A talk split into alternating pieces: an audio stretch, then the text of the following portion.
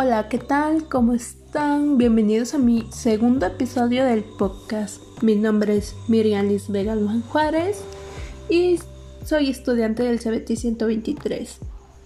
El tema que seguimos tratando es sobre la campaña para el cuidado de los recursos naturales en el hogar. Esto es con ayuda de mi, de mi familia, de mi padre Pablo Galván, de mi madre Oralia Juárez y de mis tres hermanos, César Pablo, Lorenzo Antonio y José Alfredo. Como se los he dicho, esto va dirigido a todo el público en general, sin importar nada, ya que es un tema de mucha importancia. Y pues esto lo debemos de considerar. Eh, y espero que sea de gran ayuda en este momento y a lo largo de su vida.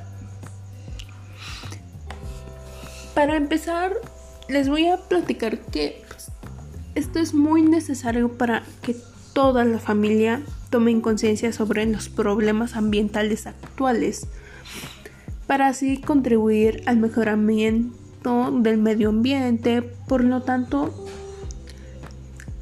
tenemos que considerar acciones individuales, la cual pues se incluye separar los residuos, reciclar, desconectar aparatos, eso sería en el hogar.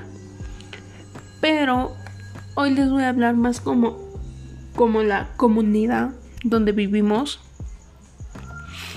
Y pues en efecto, hoy quizás más que nunca la participación comunitaria y de la ciudadanía se hace más patente ante los efectos de la globalización de los recursos. El libre mercado, la comercialización de los bienes ambientales, en cualquiera de sus manifestaciones organizativas se vuelve necesaria. En Oaxaca, eh, bueno, en mi comunidad existen varios casos y experiencias muy válidas relacionadas con la gestión de los recursos naturales. Este existen, bueno, hoy en la actualidad conservamos el uso, la protección, y queremos que las personas y la ciudadanía participe y viva de sus recursos. Que la gente sabe quién hace daño y quién no. Y ante la falta del personal de los vecinos, de las personas de la comunidad, hace que la estrategia de las comunidades sea menor. Esto hace que cada persona tome en cuenta a la gente, a las instrucciones, a, la ejecución.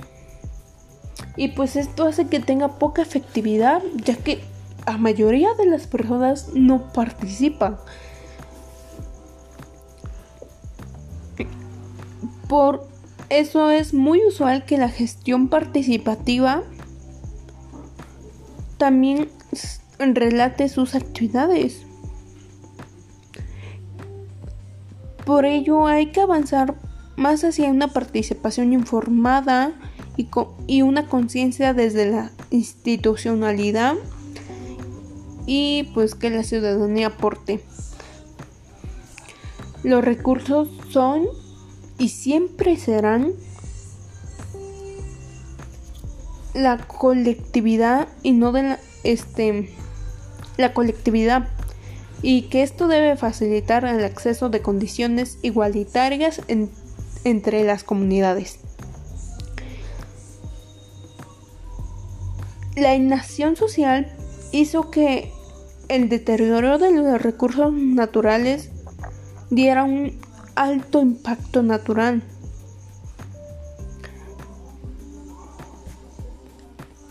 en mi comunidad, les voy a hablar un poquito de mí.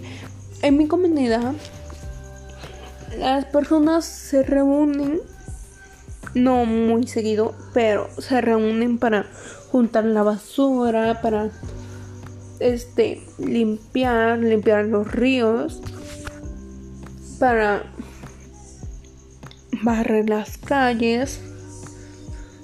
Y pues aquí la gente es muy este digamos que muy unida y la este y por eso nosotros bueno aquí la comunidad hace como una motivación como de que si tal persona se cumplió y cumple siempre y hace todas sus actividades bien y todo, se existe como un comité. Entonces, ese comité pues dice, "No, pues vamos a a integrarlos a nuestro comité." Obvio, no todas las personas van a estar en el comité porque si no ya no sería comité. Pero pues cada mes mayormente van cambiando de personas de comité.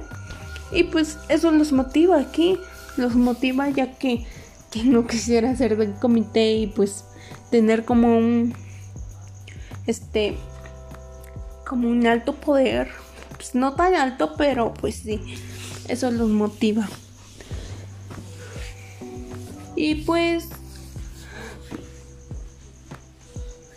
Eso es para mí muy importante.